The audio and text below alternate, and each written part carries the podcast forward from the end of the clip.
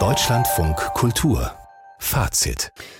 Die Kochi Biennale ist die wohl wichtigste Kunstausstellung auf dem indischen Subkontinent und sie feiert in diesem Jahr ein erstes kleines, nämlich zehnjähriges Jubiläum.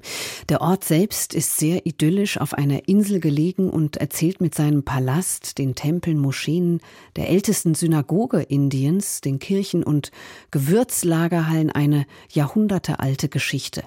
Corona-bedingt gab es eine unfreiwillige Pause, aber jetzt zieht wieder zeitgenössische Kunst in die diese alten Lagerhallen und Kontore ein. Gerd Brendel ist zur Biennale im südindischen Bundesstaat Kerala gereist und er wagt gar den Vergleich mit der großen europäischen Biennale Schwester. In Fort Kochi, vor der südindischen Malabarküste, ist der Ort selbst die Kunst und die zeitgenössische Kunst in diesen Tagen ist Teil des Ortes. Das teilt die Kochi Biennale mit ihrer berühmten Schwester in Venedig. Zur Kunst fährt zwar kein Vaporetto auf dem Canal Grande, aber dafür setzt eine ratternde Fähre mit Gratismusik vom Festland auf die Insel über. Ein Land erwartet einen statt Kunst in Palästen, Kunst in Lagerhallen und Gewürzkontoren. In der Bazaar Road hocken die Großhändler vor Säcken mit Tee, Chilischoten, gänzlich unberührt von der letzten Videoarbeit von William Kentridge oder Installation von Kunststudierenden eine Toreinfahrt weiter. Das hier war schon immer ein Ort, wo Kulturen von allen Enden der Welt aufgenommen wurden. Bosse Krishna Machari, der Direktor der Biennale, sitzt im Garten vom Aspinwall House, dem größten ehemaligen Kontor und im zentralen Ausstellungskomplex. Seit zehn Jahren schreibt die Kochi Biennale quasi die Fortsetzung der multikulturellen Geschichte des Ortes als Schaufenster für eine vielstimmige zeitgenössische Kunst. In unseren Venen fließen Tinte und Feuer, lautet das Motto dieser fünften Ausgabe. Ein Hoffnungszeichen nach Covid-bedingter Zwangspause wollen Krishnamachari und sein Team setzen und einen Freiraum behaupten. In einem Land, dessen Regierung kritische Berichterstattung zunehmend kriminalisiert, Geschichte umschreibt und Kunst, die nicht zur herrschenden Hindu-Nationalismus-Ideologie passt, ausgrenzt.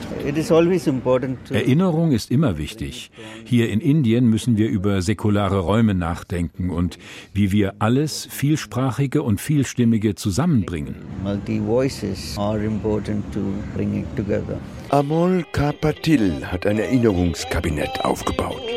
Ein altes Kofferradio spielt Protestfolklore der Dalits, der Unberührbaren aus den 60er Jahren. In einer halb aufgezwungenen Schublade vibriert rote Erde. In einer anderen ragt ein Fuß unter einer Tempelglocke hervor, Miniaturen einer Widerstandsgeschichte. Im nächsten Saal erinnert Gabrielle Goliath an die rassistische Gewalt in ihrer Heimat Südafrika. Die Liste ermordeter schwarzer Cis- und Transfrauen füllt eine ganze Wand aus. Von der Leinwand gegenüber stimmt ein Chor, nein, kein Klagelied, sondern ein endloses Summen an. Trauer zu groß für Worte. Das Video liefert den ungewollten Soundtrack für die großformatige Arbeit der südindischen Künstlerin Smita G.S. Eine Dschungellandschaft, präzise und surreal zugleich, wie in den naiven Bildern von Henri Rousseau. Tänzer mit furchteinflößenden Masken hinter Bäumen, Ungeheuer, Spielzeugautos aus Palmblätter. Vieles in meinen Bildern ist von Kindheitserinnerungen inspiriert und ich habe mich darin verloren und bin in die Welt meiner Kindheit zurückgekehrt. Nicht nur in die Welt ihrer Kindheit. Mitten im grünen Dickicht steht ein Paar.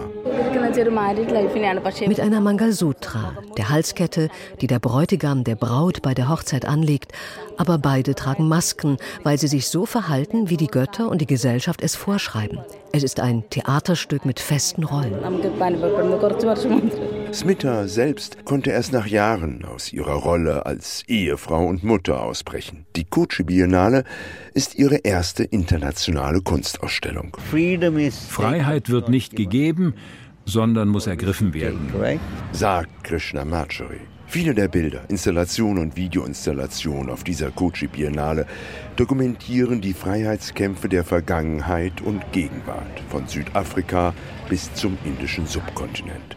Von William Kentridges Film Oh to Believe in Another World, in dem Tänzer mit den Masken russischer Revolutionshelden zu Schostakowitsch in surrealer Architektur tanzen, bis zu den Albtraum-Dschungellandschaften von Smitta. Draußen auf der Bazaar Road beginnt die kurze Dämmerung der Truppen. Die Kunst in den Ausstellungshallen mag düster sein.